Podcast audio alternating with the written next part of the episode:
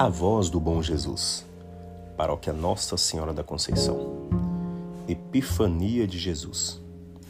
A Epifania é a manifestação de Jesus como Messias de Israel, Filho de Deus e Salvador do mundo. Na ordem didático-catequética, a primeira Epifania de Jesus realizou-se quando os magos, chamados de seu longínquo país, foram conduzidos por uma estrela para irem conhecer e adorar o Rei de Israel. Nações que não vos conheciam vos invocarão, e povos que vos ignoravam acorrerão a vós. Consideremos ser esta epifania a primeira para enunciar todas as outras futuras, ocorridas na vida pública de Jesus Salvador. Os magos do Oriente chegaram a Jerusalém, segundo o Evangelho de Mateus, e perguntaram a Herodes: Onde está o recém-nascido, rei dos judeus? O rei Herodes e a Jerusalém inteira ficaram desassossegados. A estrela ia à frente e parou sobre o lugar onde estava o menino.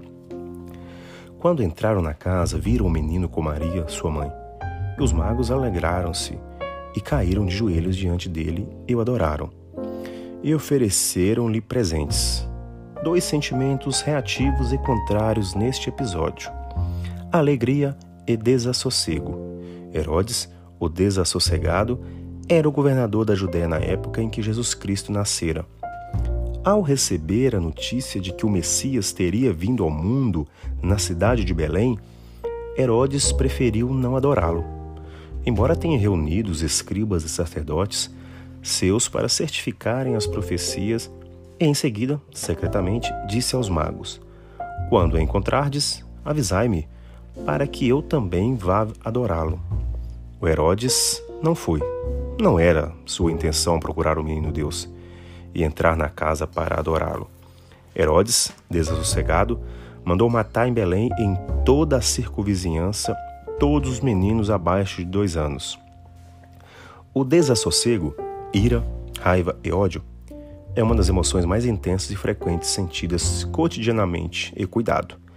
A falta do desejo de Deus e de não ir ao seu encontro provoca no sentimento humano o forte desejo de causar mal ao outro. O sentimento de desassossego e as ações relatadas na personalidade de Herodes formam o ódio, que é a primeira causa pela maior parte dos conflitos humanos no transcorrer das gerações. Para sermos libertos e curados do sentimento de desassossego, ira, raiva e ódio, empreendemos as ações dos magos. Seguir a estrela, que significa observar a beleza da natureza e caminhar pelos campos e jardins para desestressar. Entrar na casa, sentido de lugar da proteção, podemos entender também em casa como igreja, templo e eucaristia, comunidade orante. Cair de joelhos, atitude de adoração, humilde e também indica o sacramento do perdão. Oferecer os presentes significa entrega de si mesmo e partilhar algo. Não voltar pelo mesmo caminho significa mudança de vida interior. Senhor Deus onipotente, que nesse dia revelastes o vosso Filho unigênito aos gentios, guiados por uma estrela, a nós que já vos conhecemos pela fé, levai-nos a contemplar face a face a vossa glória. Por nosso Senhor Jesus Cristo, vosso Filho, que é Deus convosco na unidade do Espírito Santo. A Epifania, celebrada na liturgia eucarística nas nossas igrejas paroquiais, é o pertencer ao mesmo evento místico de Cristo e promover o verdadeiro sentimento de alegria. Glória a Deus nas maiores alturas e paz na terra entre os homens de boa vontade.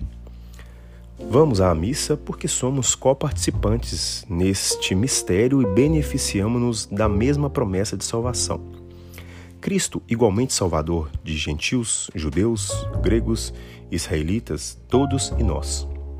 E participar à missa é ver Jesus.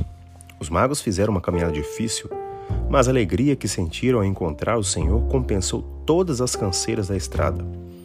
Ir à missa é oferta de nós mesmos para Jesus. As ofertas presentes dos magos são símbolos do reconhecimento de quem era Jesus.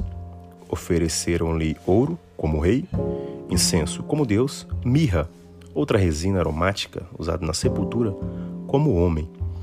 A Epifania é o Cristo como verdadeira luz no caminho de todos os homens e mulheres.